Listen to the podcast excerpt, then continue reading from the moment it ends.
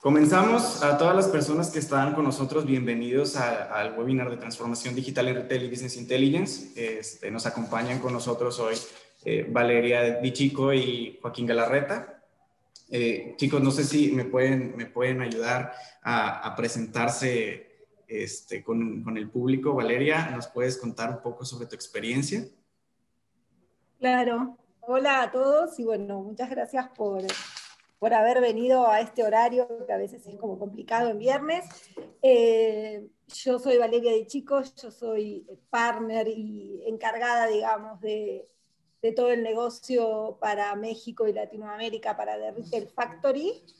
The Retail Factory es una consultora especializada en eh, estrategias, digamos, en desarrollar estrategias shopper base y poder construir... Eh, planes para que tanto retailers como fabricantes puedan crecer en los negocios. Llevo, ay, me da hasta pena decir la cantidad de años de experiencia que tengo, pero tengo eh, casi 27 años de experiencia en esto. Arranqué muy jovencita eh, y he pasado por muchas agencias de research top, ¿no? Eh, tienes Kantar, Ipsos, bueno, muchas, ¿no? Muchas locales también, NAC, incluso hasta de, política, ¿no? Nueva mayoría en Argentina, eh, Neira a nivel regional, eh, y ahora llevo siete años en la consultora, eh, trabajando con grandes fabricantes y retailers acá, principalmente es acá en México la mayor parte del negocio que, tenemos, y, y bueno, soy también profesora en la UVM de Category Management, escribo de escritora, entonces escribo también en Informa BTL, que es eh, una eh, revista digital especializada justamente en eh, estrategias para BTL. Y, ¿qué más? Hay bueno, también hago literatura, y bueno, eso es un poquito como quién soy, soy licenciada en comunicación y tengo un máster en ciencias políticas. Así que bueno, eso es un poquito como el, el resumen de mi bio. Muchas gracias, Valeria. La verdad, estamos muy contentos de tenerte aquí con nosotros. Este, esperemos pues que, que, sea, que sea grato para ti esta conversación. Y Joaquín, ¿nos podrías, este, te podrías presentar con nosotros, por favor?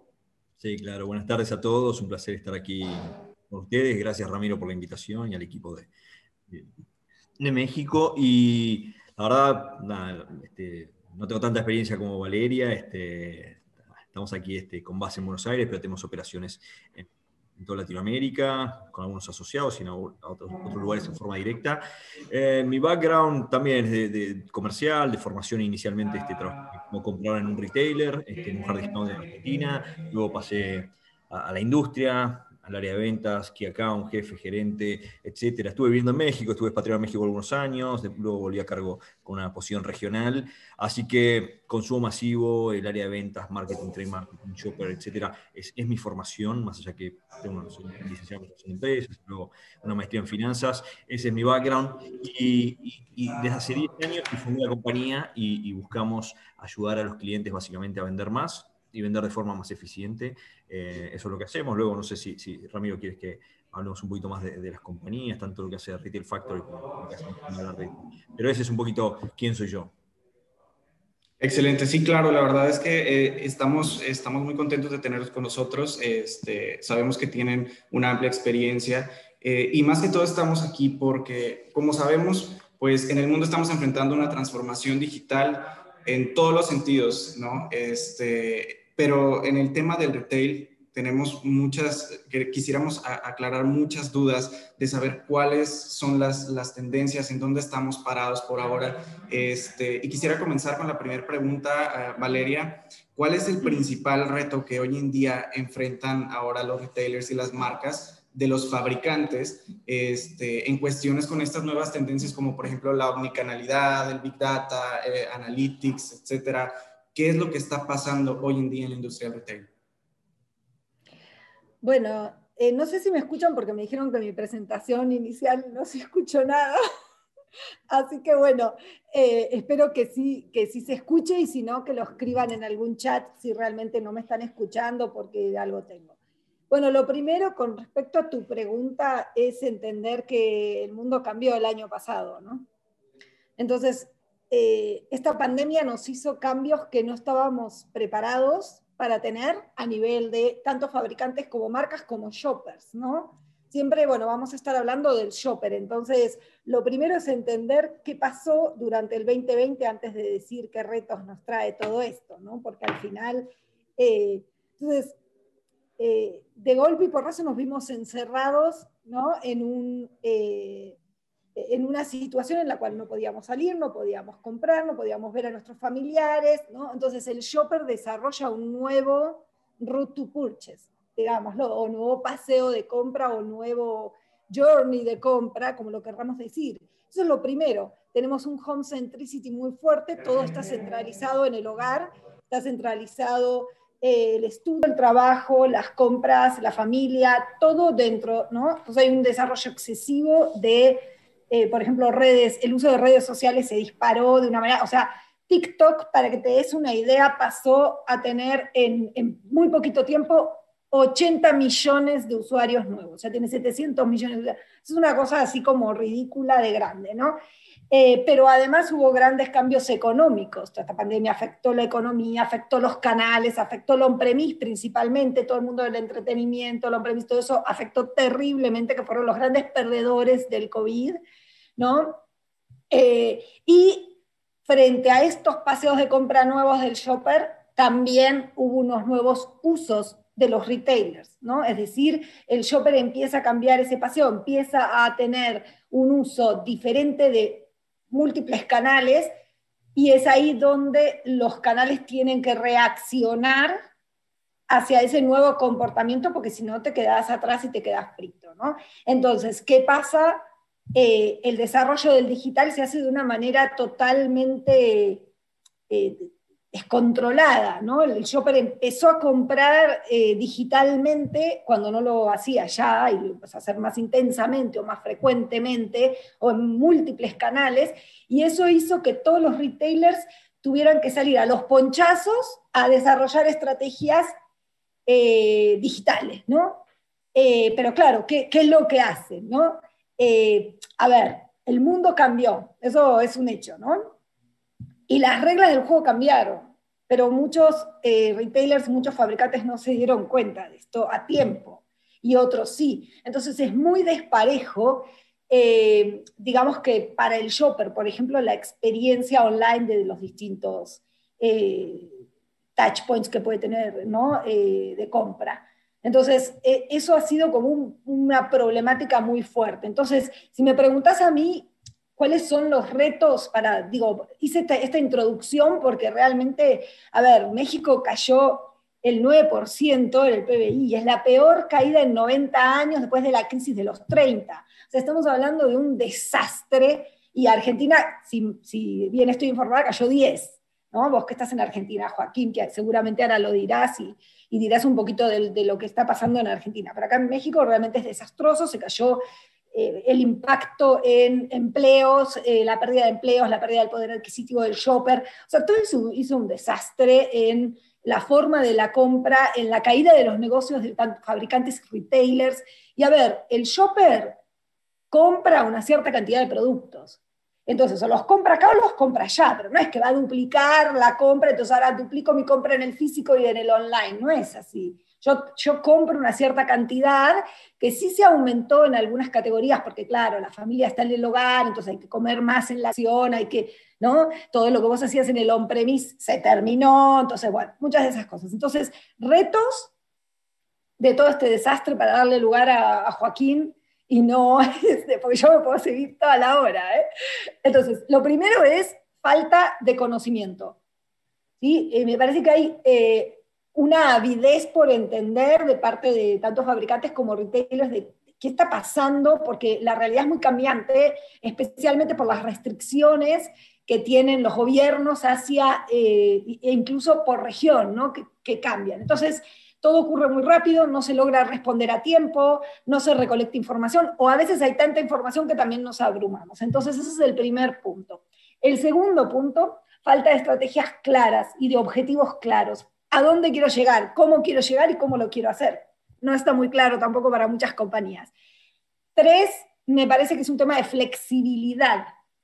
qué tan flexibles somos para hacer los cambios tan rápidos que nos está eh, pidiendo este, este, este, mercado, ¿no? Porque al fin de cuentas dicen que el crecimiento del e-commerce fue de, de, cinco años en un mes se hizo, ¿no? Entonces, flexibilidad, creo que yo trato con muchos elefantes blancos, lo llamo yo, que son grandes compañías, especialmente las multinacionales, que les cuesta mucho hacer cambios, y entonces entre que diseñan, rediseñan, hacen, se lo comen los medianos, se lo comen los pequeños que lo hacen mucho más rápido, que no tienen procesos tan largos y tan complicados, y entonces los procesos de digitalización se vuelven eh, mucho más dinámicos. Si no tenemos dinamismo, si no estamos incorporando la digitalización a todo el proceso, porque digo, no es solamente vender productos en un canal digital.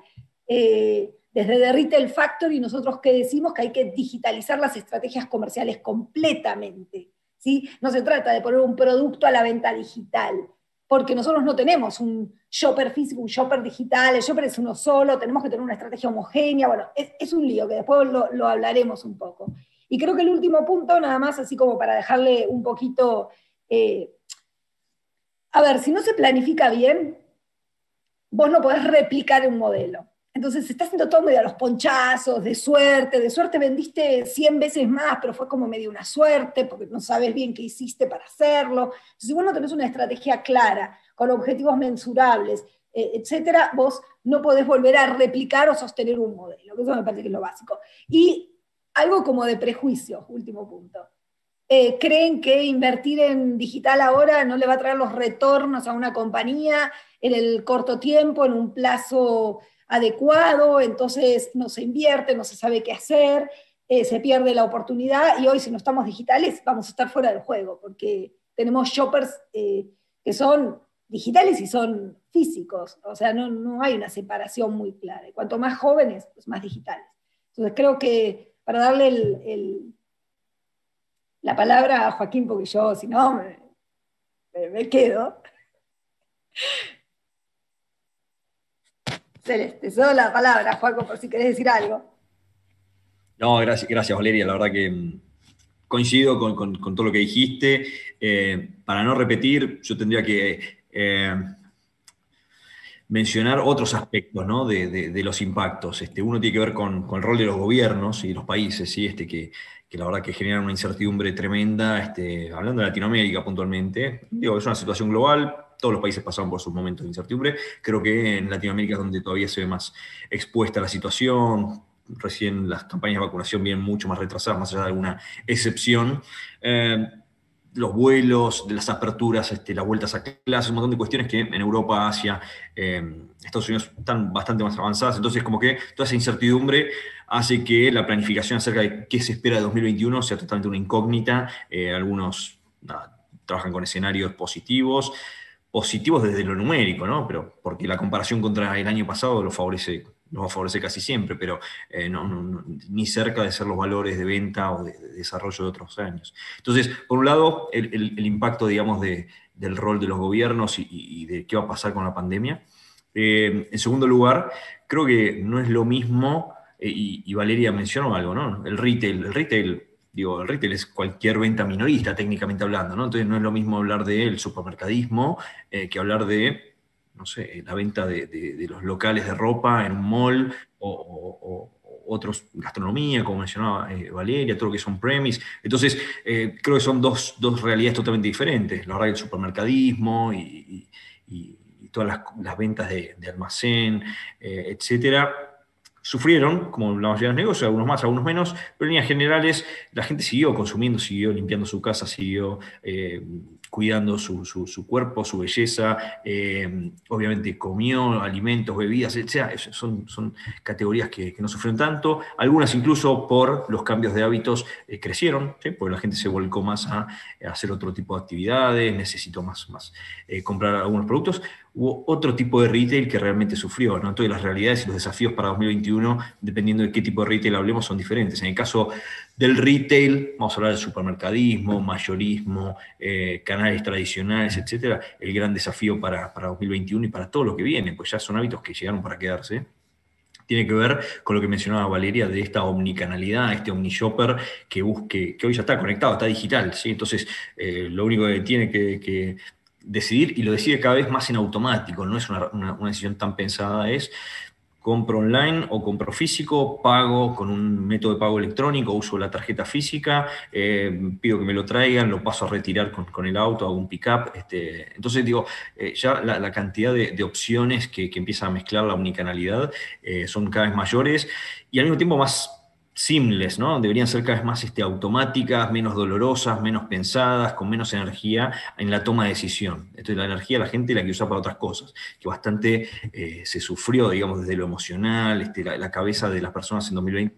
sufrió bastante. ¿no? Entonces, la energía la gente la quiere poner en otras cosas, no en decidir su eh, camino de compra, su shopper journey o como queramos llamarlo. Entonces, el desafío para ese tipo de retail es cómo manejar mejor la omnicanalidad y cómo manejar cada vez más el mundo digital y hacerlo eficiente. Sabemos que Latinoamérica, el gran, los dos grandes desafíos que tiene para la para el e-commerce y para toda la vida digital, tiene que ver, por un lado, con la bancarización o la falta de bancarización, niveles de acceso a tarjetas de crédito, créditos, cuentas bancarias, etcétera, mucho más bajos que el resto del planeta.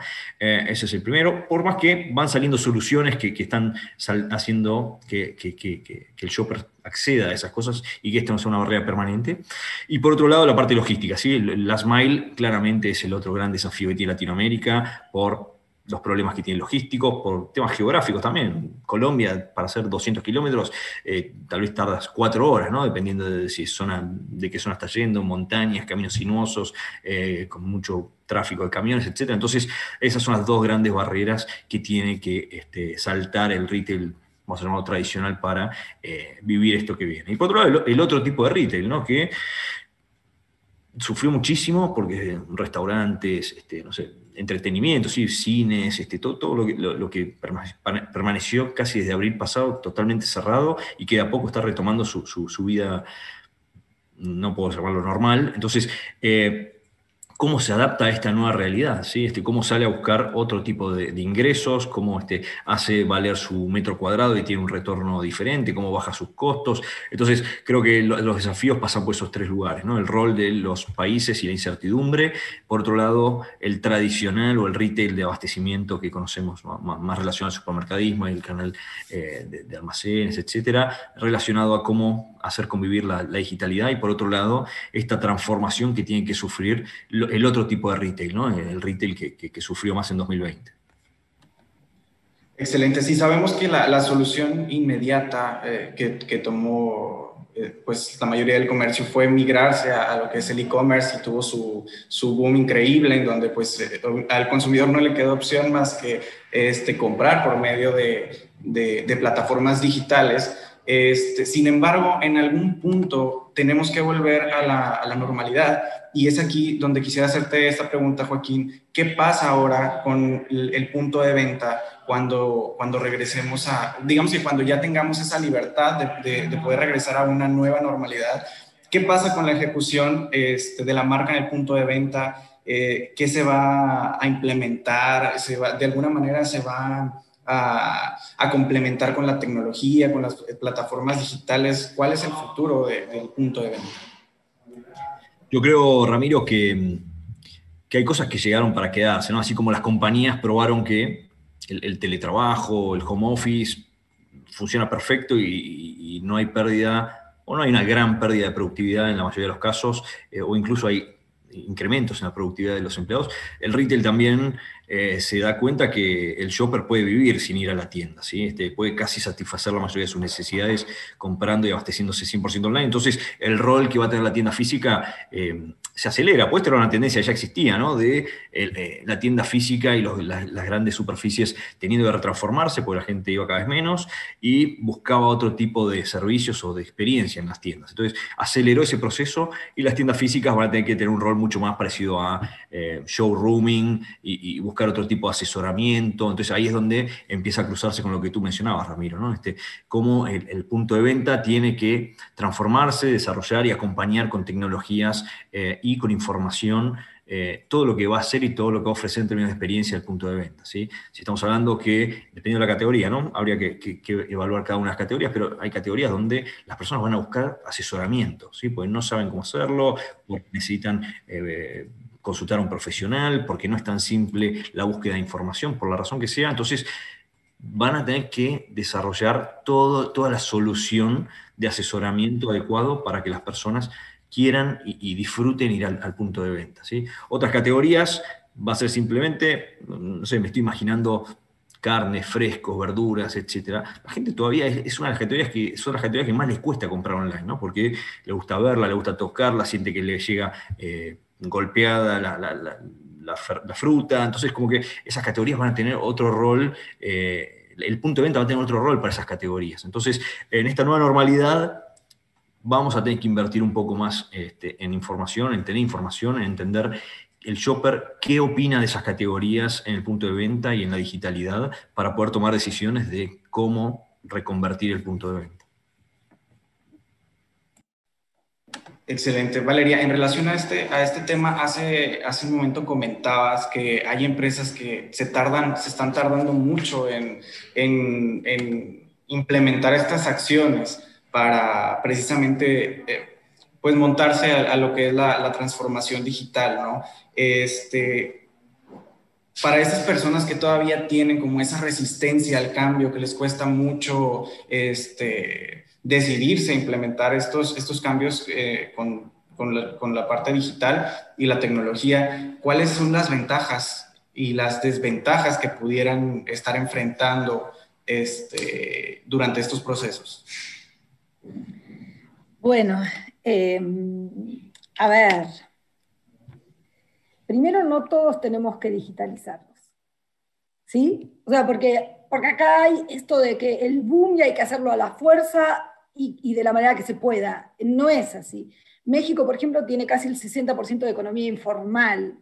Estamos hablando de que la gente compra productos en el día a día, eh, va al mercadito, va al canal tradicional, el peso del canal tradicional es muy fuerte. ¿sí? Esto no es la realidad que tiene Chile, donde eso es invertido, el 60% es canal moderno, ¿no? o, es una economía más formal, ha tenido un nivel de desarrollo económico diferente, los paseos de compra empezaron a ser menos, donde compras más cantidad, donde gastas más. Acá no es así, las realidades de los países eh, digamos, más informales como Perú o México, donde los paseos de compra son menores. Entonces, a ver, el BRIC no va a desaparecer, lo físico no va a desaparecer. Yo coincido en muchas cosas con lo que dijo Joaquín, pero no coincido en que el BRIC se va a transformar en el showroom. Se puede transformar en el showroom de una tienda departamental, de quizás algún supermercado, de algo. Pero el día a día de países como el mío, eh, que estoy acá en México, que para mí es mi país, em, es una realidad totalmente distinta. ¿no? Entonces, no todos nos tenemos que digitalizar, no todos lo tenemos que hacer al mismo nivel, porque acá ya han habido como pininos de digitalización, lo podemos llamar en, bueno, haceme el pedido por el WhatsApp. Y eso es una forma de digitalizar el comercio informal. La central de abastos, por ejemplo. La central de abastos tiene ahora su plataforma y vos puedes comprar canastas de compra ahí y perfecto. Ok, eso es una forma de digitalizar. Otra forma son las redes y la gente está comprando por redes y, es, sigue siendo canal informal, porque ni impuestos ni ninguna cosa. Entonces, no todos vamos a digitalizarnos ni de la misma manera ni a la misma velocidad. Ahora, ¿quiénes sí tienen que tener una estrategia diferente, ¿sí? que son las grandes superficies, eh, los marketplaces, ¿no? Entonces, lo que yo veo es que para tener una estrategia omnicanal, lo que vos tenés que hacer sí o sí es mantener tu oferta de valor y tus valores, digamos, de manera homogénea a lo largo de todos los touch points donde tenés a tu shopper. ¿sí? Que eso que me parece es donde está flaqueando la gran mayoría de eh, retailers y de fabricantes, que hoy por hoy muchos fabricantes ya tienen el direct to consume eh, o, el B2C directamente, ¿no? porque ya se está desarrollando eso de saltarme al retail y ser yo mi propio distribuidor. Yo fabricante, yo distribuyo y me evito el intermediario, con lo cual los retailers están abriendo los ojos a estas nuevas eh, amenazas que existen, ¿no? porque tenemos amenazas, que son las desventajas que vos llamas. Para unos son ventajas, para otros no. Lo mismo los black markets que están apareciendo, es decir, yo corner shop. Eh, antes iba, vos veías a los pibes comprando en el, supermercado los productos para llevarle a los shoppers que habían hecho el pedido por aplicación, hoy por hoy tienen un marketplace. Es decir, ¿qué significa un marketplace? Tienen sus propias bodegas de productos. Ya el pibe no va a comprar eh, en, un, eh, en un supermercado. Entonces, ok, ¿cuáles son las desventajas que podemos, o, no desventajas, pero como que las amenazas que podemos tener, tener, primero no saber quién soy, no saber decirle al shopper, yo soy esto, ¿sí? Yo tengo estos atributos de tienda y acá podés venir a abastecerse, o acá podés venir a comprar frescos, o acá podés venir a compras de urgencia, ¿sí? Porque la misión de compra determina finalmente el, uso que yo voy a tener de canales. Si yo tengo una misión de compra de urgencia, voy a un pequeño lugar. ¿sí? ¿Por qué? Porque no voy a perder tiempo en una gran superficie, eh, aunque digamos pueda conseguir el producto más barato, no me importa porque priorizo eh, el tiempo que tengo para invertir en eso. Entonces, el rol del canal va de acuerdo al uso que tiene para ese shopper y a, los, a mis store attributes que tengo. ¿sí? Si yo quiero ir a bailar tecno, no voy a ir a Mambo Café, a los que vivimos acá en México. ¿Sí? Estamos de acuerdo con eso. O sea, yo quiero bailar salsa, voy a Mambo Café, no voy a un antro de música electrónica, y así. Entonces, lo primero que tenemos que hacer es comunicar quiénes somos, gritarlo, ¿sí? Porque si no, eh, estamos fritos y el shopper no va a saber para qué servimos, ¿sí? Algo que ha pasado, por ejemplo, con Mercado Libre, es que nació como una plataforma de productos usados. Hoy por hoy no es eso es uno de los, market, de los jugadores de marketplace más importantes que existen. Entonces, ¿qué tengo que hacer yo como retailer brick para poder saltar a una experiencia omnicanal? Eh, lo que tengo que hacer es tener uniformidad en mi oferta de valor y en mi identidad. Es decir, lo que decía Joaquín, si yo, eh, si la experiencia de compra en mi canal en físico es que los productos frescos están impecables, cuando yo te lleve el pedido online, ese producto tiene que llegar impecable, ¿sí? Porque de eso se trata, de tener uniformidad en todos los touch points que vos tenés con ese shopper, ¿sí? Entonces, de eso se trata. Y eso implica una digitalización de todos los procesos, porque no es solamente de, ay, pongo mis productitos acá eh, a vender digitalmente. No, tenés que digitalizar los procesos, tenés que entender a tu shopper, tenés que tener big data de todo tipo para poder eh, focalizar las ofertas, para comunicar a cada shopper, ¿sí? Entonces, no es algo tan sencillo, no sé si, si, si respondía a tu pregunta, pero hay muchas, eh, digamos, amenazas y muchos escollos en el medio de este paseo de, de transformación que ha sido como una revolución, ¿no? Porque fue a los golpes. Una transformación es mucho más lenta, ¿no? una evolución, que era lo que se esperaba, no es una eh, evolución. Esto ha sido una revolución y tenemos que pues, justamente tener esa flexibilidad de la que hablaba de poder dar respuesta a esto rápido. No, no sé si respondí, quizás no, pero... Excelente, sí, claro. De hecho, eh, Joaquín, quisiera que, me comentaras sobre un punto que, acaba de mencionar Valeria. Eh, habla sobre, sobre el Big Data y sobre involucrar estas, estas herramientas este, que tenemos a la, a la mano y que realmente son de bastante utilidad para conocer qué es lo que, lo que nosotros como marca tenemos que hacer para entender este, a nuestro shopper, ¿no? Entonces, eh, una, una, tendencia que, que, es muy sonada es el Business Intelligence. ¿Cuál es, ¿Cómo se aplica? ¿Cuáles son las, las digamos, eh, eh, los beneficios que pueden obtener este, los retailers al, al utilizar esta herramienta tecnológica?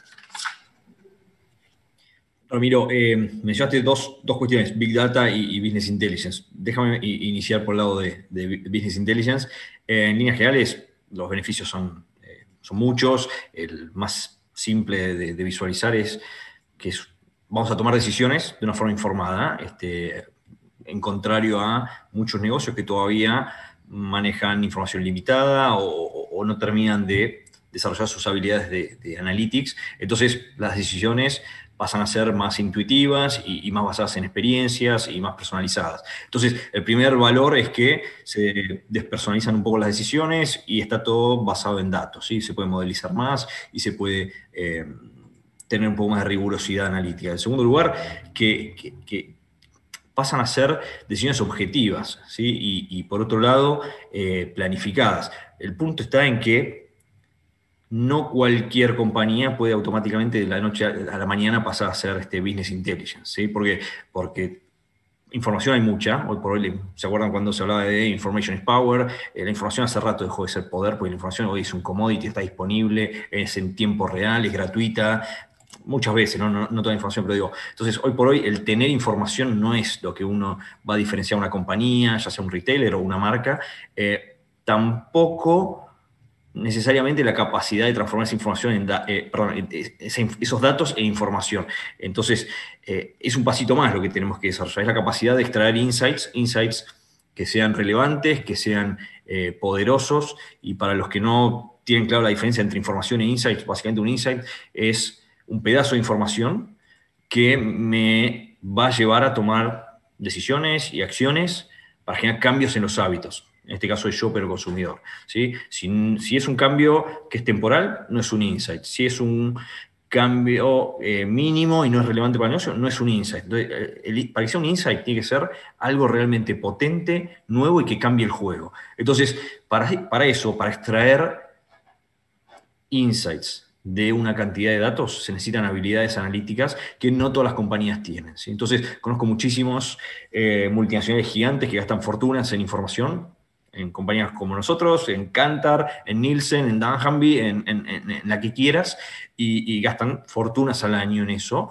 y después no tienen forma de procesarlo, no tienen la gente, el tiempo, muchas veces las habilidades para realmente procesar toda esa información y extraer insights, como hablábamos, relevantes y, accionables sobre todo. Entonces, eh, creo que ahí es donde el concepto de Big Data, ya, si bien suena muy bonito y hace años que está dando vueltas, eh, nosotros por, lo menos lo que tratamos de hacer es llevar a las compañías a trabajar en Small Data, trabajemos con menos información, pero que sea realmente de alto impacto y accionable, y con insights concretos tener información por tener, simplemente por decir que invertí en hacer un shopper, invierto en esta información de mercado, tengo las misiones de compra, pero si después eso no se usa, no se baja en planes concretos con los retailers o, generan cambios transformacionales, es como que no, no, no, genera valor, no agrega valor realmente. Sí, yo construyendo sobre lo que dice Joaquín, mi, socio Jean-Marc Ziegler, que es el fundador de la compañía, siempre dice, no podemos eh, gestionar lo que no podemos medir y no podemos medir lo que no podemos entender. ¿no? Entonces, lo primero para mí es entender. ¿sí? Entender quién es nuestro shopper, para qué están usando los canales, para qué nos están usando nosotros, qué marcas compran, qué hacen, ¿no? Para, una vez entendiendo, poder medir y para después poder gestionar, generar una estrategia y accionar, digamos, ¿no? Y yo coincido totalmente con, con, Joaquín en esto de que la data no es insight. El, el, insight es una verdad profunda de ese comprador que nos va a permitir entender cómo, eh, digamos, cómo cambiar o cómo direccionar nuestras estrategias hacia esas necesidades que tiene ese shopper, ¿no?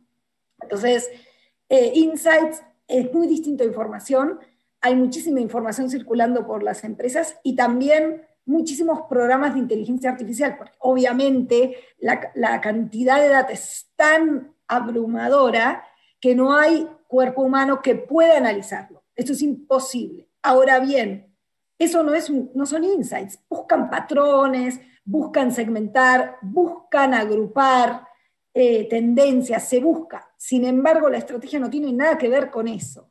Yo siempre hago, un, cuando, doy clases, eso yo les digo a mis alumnos, la estadística, por ejemplo, es tonta, es boba. La estadística hace, digamos, lo que vos querés que haga. Le pones, quiero, y especialmente los procesadores estadísticos, quiero que me hagas grupos de toda esta población, cinco grupos, o diez, o veinte, o cuatrocientos. Y, y la, máquina lo hace, ¿sí? el programa lo hace. ¿sí? Pero eso no significa que ahí haya algo de interés para accionar. Si yo voy a una fiesta donde creo que, todo que, el promedio de hombres va a ser de 45 años, ¿sí? porque el promedio es una medida de tendencia central, y digo, ay, ok, vamos, amiga, a la fiesta que van a ser todos de hombres de 45, y llego y son viejos que, que fueron a acompañar a sus nietos a una fiesta infantil, digamos que me voy a equivocar bastante. Entonces tenemos que ser muy claros con los análisis que se hacen, ¿sí? para eh, justamente poder accionar de una manera correcta. Creo que el potencial es enorme de estas herramientas para poder microsegmentar al máximo eh, patrones de conducta, ¿sí? para poder targetear nuestras estrategias, no solo de comunicación, está muy bien, porque a mí me llegan exactamente la comunicación de acuerdo a lo que yo hago mis buscadores, ¿no? Entonces por eso te llega de golpe, estás en Facebook, ah, uy, uy, este restaurante, pero si yo fui ayer, ah, bueno, sí, porque saben que fuiste ayer, porque, entonces, no solo para comunicar, acá no se trata solamente de comunicación, se trata de conversión, de cómo hacemos para convertir no shoppers en shoppers y shoppers de tickets bajos en shoppers de tickets de mayor valor, eh, más frecuentes, más intensos, de un volumen superior o de, mejores productos o productos más caros. Entonces, ¿qué estrategias tenemos que hacer para que cada touch point que yo tengo con ese shopper sea shoppable, digamos, sea un punto de inflexión para que compre y cambie la conducta de ese shopper. ¿sí? Porque si no es un punto de contacto que no sirve. Entonces tengo que mapear muy bien cuáles son y en todos que la posibilidad de la conversión sea lo más alta posible. Excelente. Antes de, continuar, me gustaría invitar a las personas a que si tienen alguna pregunta pueden eh, empezar a hacerla por medio del chat y ahorita en nuestra sesión de preguntas y respuestas, este, Valeria y Joaquín nos estarían eh, compartiendo su respuesta a cualquier inquietud que tengan por ahí.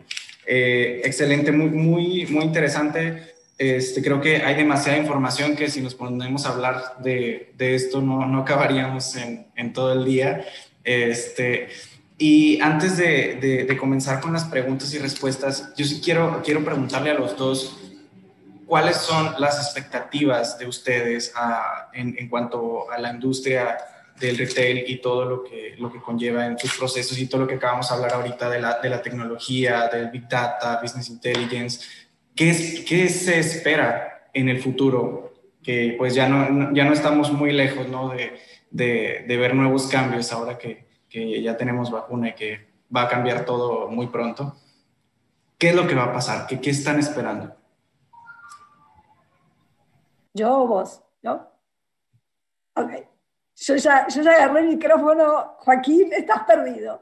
Este, bueno, creo lo que decía, el, el brick no va a morir. El shopper está esperando volver. Yo este fin de semana fui a las tiendas en físico porque me moría de ganas de hacer shopping, de tocar la ropa, de vestirme con la ropa, de probarme.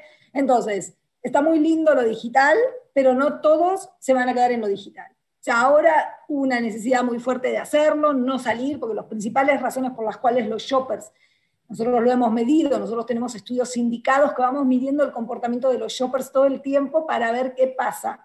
El shopper eligió a la fuerza el canal digital para no salir, para no exponerse. También había cosas como, bueno, me traen los productos, no tengo que moverme, las bebidas alcohólicas no las tengo que cargar, no sé qué pero en general hay una alta expectativa de volver a la tienda en físico. El shopper quiere ir a tocar la fruta, la verdura, especialmente los frescos, medirse ropa, ir a el espacio, porque en México por lo menos las grandes superficies eran un lugar donde iba la familia los fines de semana a comprar.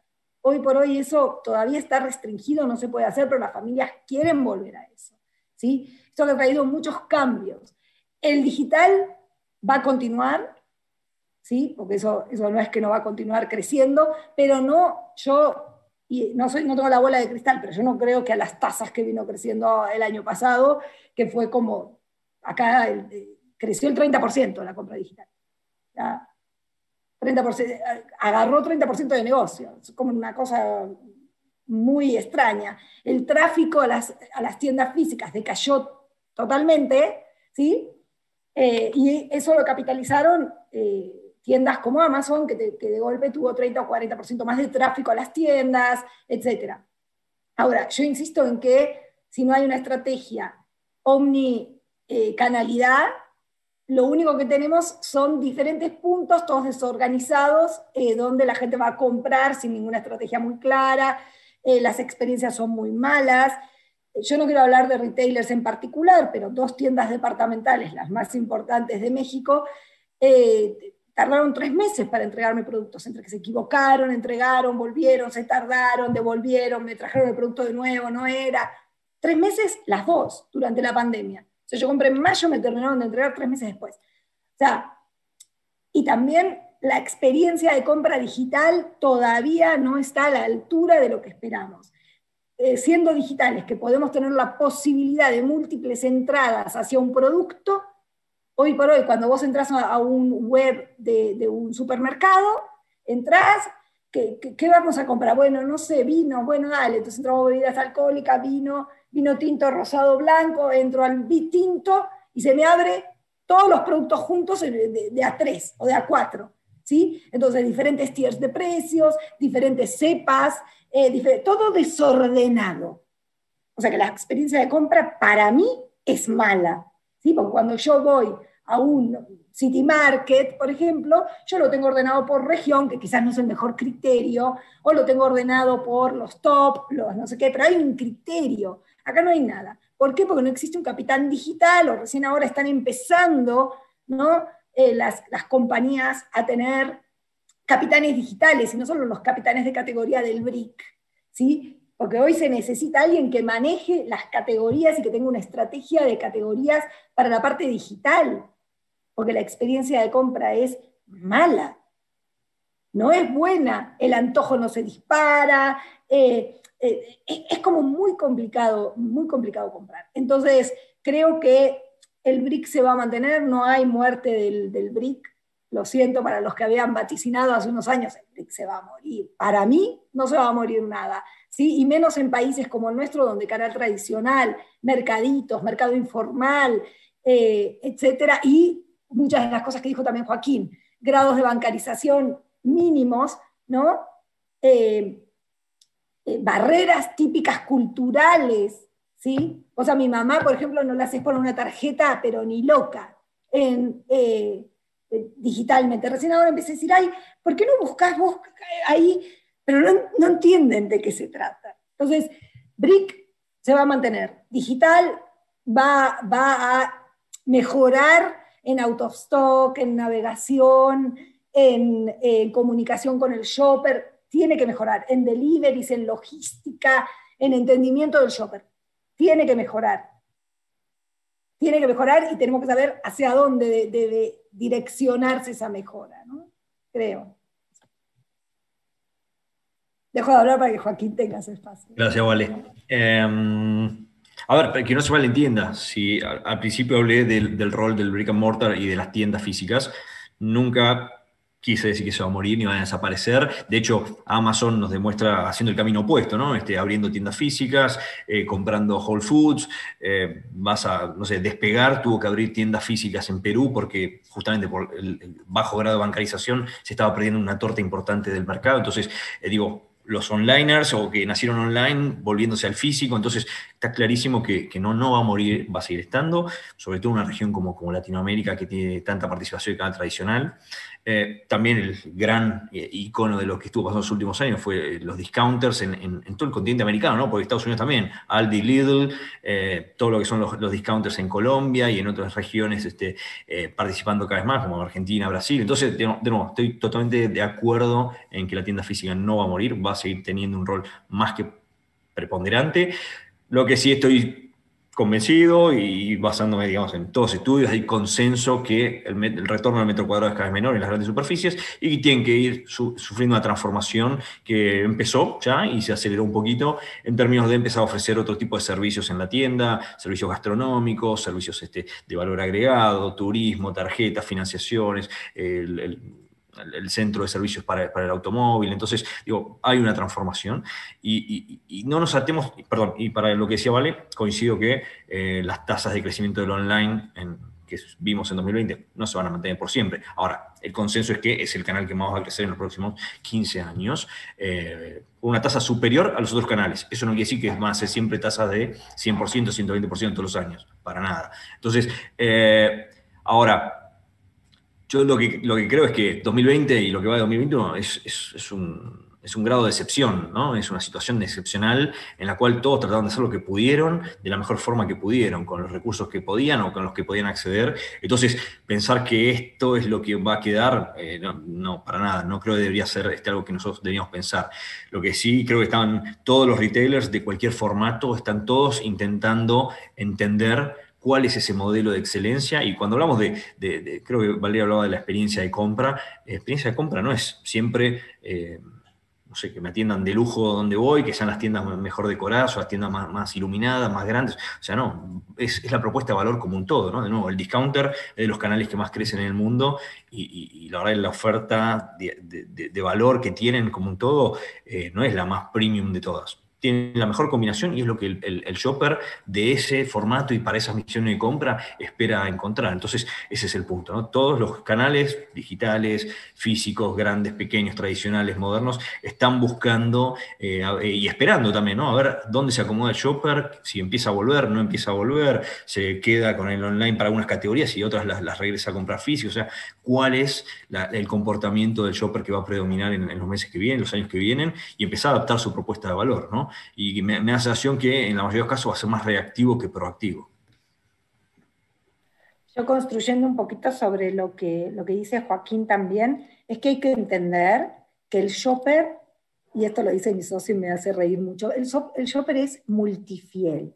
Él compra en muchas plataformas, en muchos canales, en muchos formatos, pero es fiel a su misión de compra. ¿Qué quiere decir eso? que cuando yo tengo una misión de compra de regalo, por ahí voy a Amazon y mando un regalito. Cuando yo tengo una misión de compra de apapacho para mí, de comprarme algo para mí lindo y qué sé yo, por ahí me voy a una tienda física.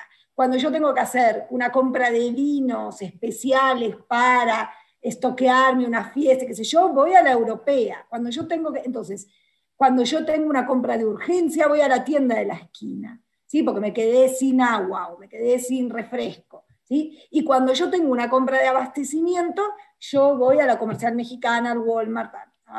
¿no? Entonces, hay una fidelidad a esa misión de compra que va más allá de las plataformas o no, de si yo soy digital o no, o, sea, es, es, como, hay que, hay que entender que tenemos que generar un ecosistema de canales que den, eh, digamos, que, puedan cubrir esas misiones. Y que cada canal, formato, tipo de tienda, tiene un rol diferente para ese shopper y que yo, como canal, no puedo cubrir todos. Yo no puedo bailar tecno, salsa, eh, tango y todo en el mismo local. No se puede. Entonces, o diversifico mi oferta, ¿sí? porque no puedo salir a pelearme. Vos hablaste hace un ratito de los discounters en Colombia.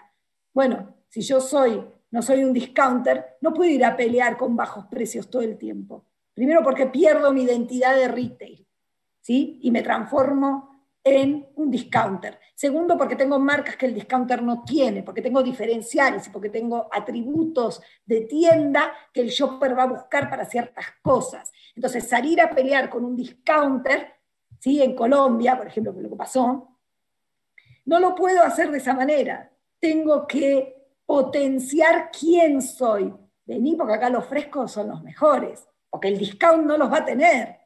¿Sí? Entonces, se trata de salir a pelear con las mejores herramientas. Y si no tengo las herramientas, lanzo un formato discount o lanzo algo para competir, pero no eh, me despersonalizo como retailer y como oferta de valor. ¿sí? Y eso tiene que quedar claro para todos los puntos de contacto y para ese ecosistema que yo tengo que crear para poder cubrir las distintas necesidades que tiene el shopper. ¿no?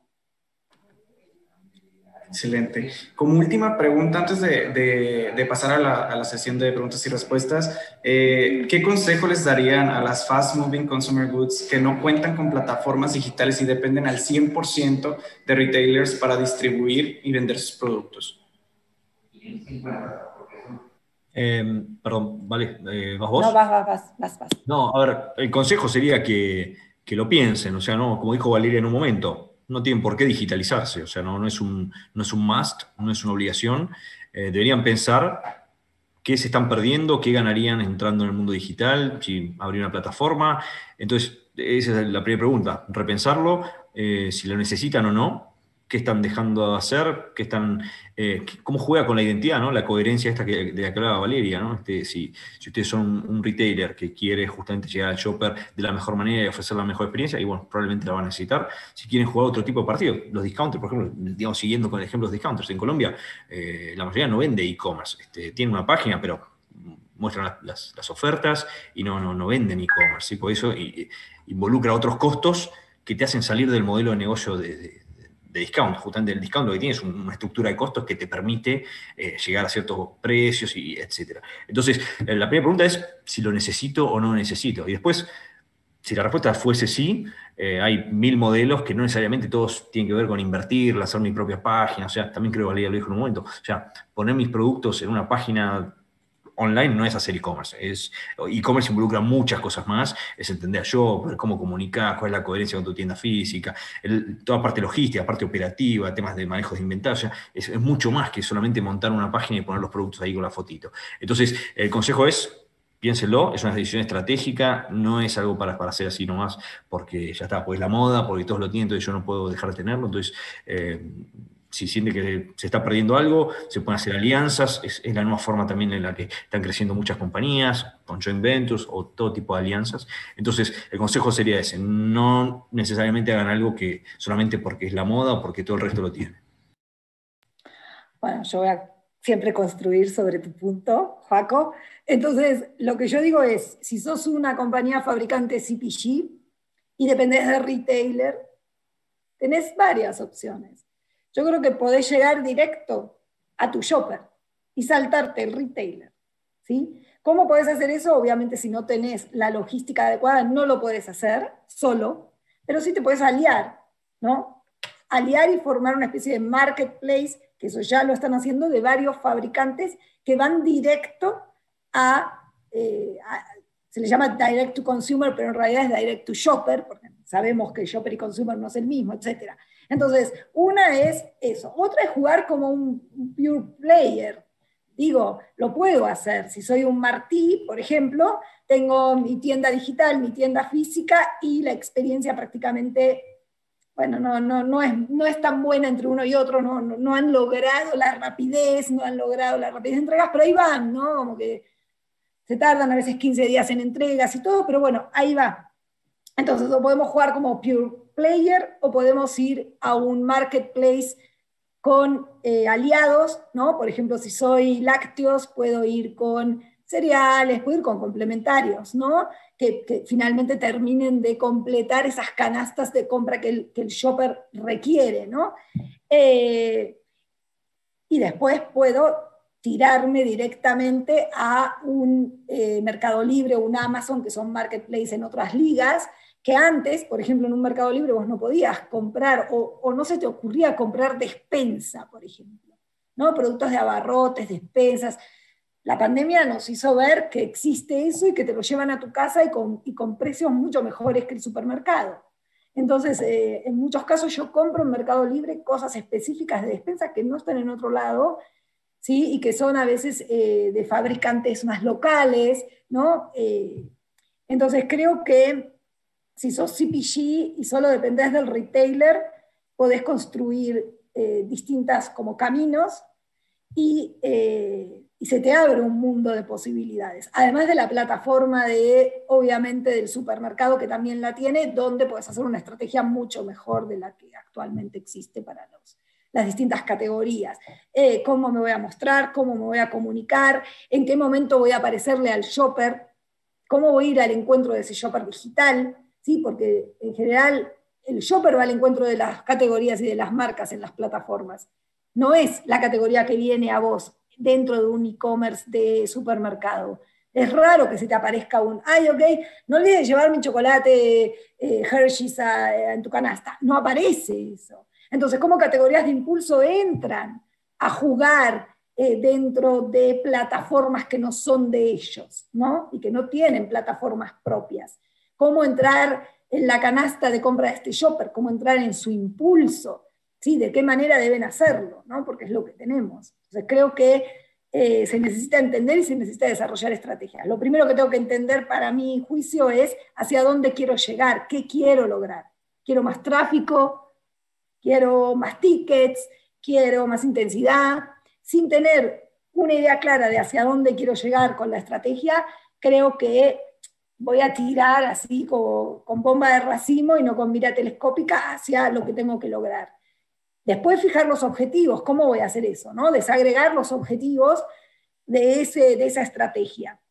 Y luego, ¿con qué recursos lo tengo que hacer? Tengo que digitalizar, tengo que, ¿qué debo hacer? ¿Sí? Tengo que comunicar para, que, llevar más tráfico, o sea, pero eso va en línea con una estrategia. No puedo llevar más tráfico sin saber que lo necesito o no puedo tratar de convertir eh, o hacer elevar los tickets sin entender cuál es mi desafío. Entonces creo que hay que entender muy bien cuál es el desafío para tener una estrategia clara, objetivos medibles, mensurables, eh, alcanzables y tener los recursos que debo tener para llegar a alcanzar esos objetivos. Creo que, que eso, ¿no? Y monitorear, porque si me equivoco puedo regresar, ¿no? Eso es Muchas gracias, Valeria. Eh, nos comió un poquito el tiempo para la parte de, preguntas y respuestas. Definitivamente el tema es bastante, bastante amplio. Eh, pero la verdad es que muchísimas gracias por compartirnos su, experiencia y, su visión a, lo que es el futuro del retail. Eh, para todas las personas que nos están viendo, esta, este webinar se les va a enviar la grabación. esperemos tener una segunda parte con ustedes para, para eh, ir un poco más a, información más específica, un poco más detallada, porque pues definitivamente tienen mucho que compartirnos, ¿no? Este, muchas gracias Joaquín, Valeria, este, no sé si tengan algo, algo, algo que decir a nuestro público. No, eh, gracias a, ustedes, Ramiro, por, la invitación, a la gente de Shinsai México. Eh, vale, gracias por, la interacción, buenísimo, muy divertido. Eh, como tú dices, nos quedamos sin tiempo, pero para todos los que están este, conectados, y si alguno realmente tiene alguna duda, consulta que, le gustaría agotar o lo que sea, nos puede escribir, obviamente, a Vale, a, mí, nos puede buscar en LinkedIn, donde sea. Así que, no, agradecerles nada más igual, gracias a todos. Tenemos un montón de gente ahí conectada, así que gracias por el tiempo, gracias Rami y equipo por, eh, por habernos invitado. Y como dice eh, nos encuentran en LinkedIn, que bueno, yo estoy como Valeria de Chico, es muy fácil, soy la única, no hay otra, así que estoy bastante fácil de encontrar. Eh, me pueden encontrar, podemos conversar, podemos resolver dudas y, y bueno, nada, agradecerles, el tema da para muchísimo y y somos muy apasionados de esto. Los, los, quiero invitar también a visitar lo que es la página de The Retail Market, este, perdón, The Retail Factory este, y Galarreta, así como también invitarlos a ver la, nuestra nueva página de Ginsite, ginsite.com.mx, en donde podrán encontrar eh, todos los nuevos servicios, como una empresa que se transforma eh, día con día, nosotros estamos también al, al pie del cañón con eso y definitivamente tocar este tipo de temas que, que puede interesarle a, a todo nuestro personal. Excelente. Pues bueno, muchas gracias y a la orden. Muchas gracias, hasta luego. Saludos a todos. Chao. Saludos. Bye.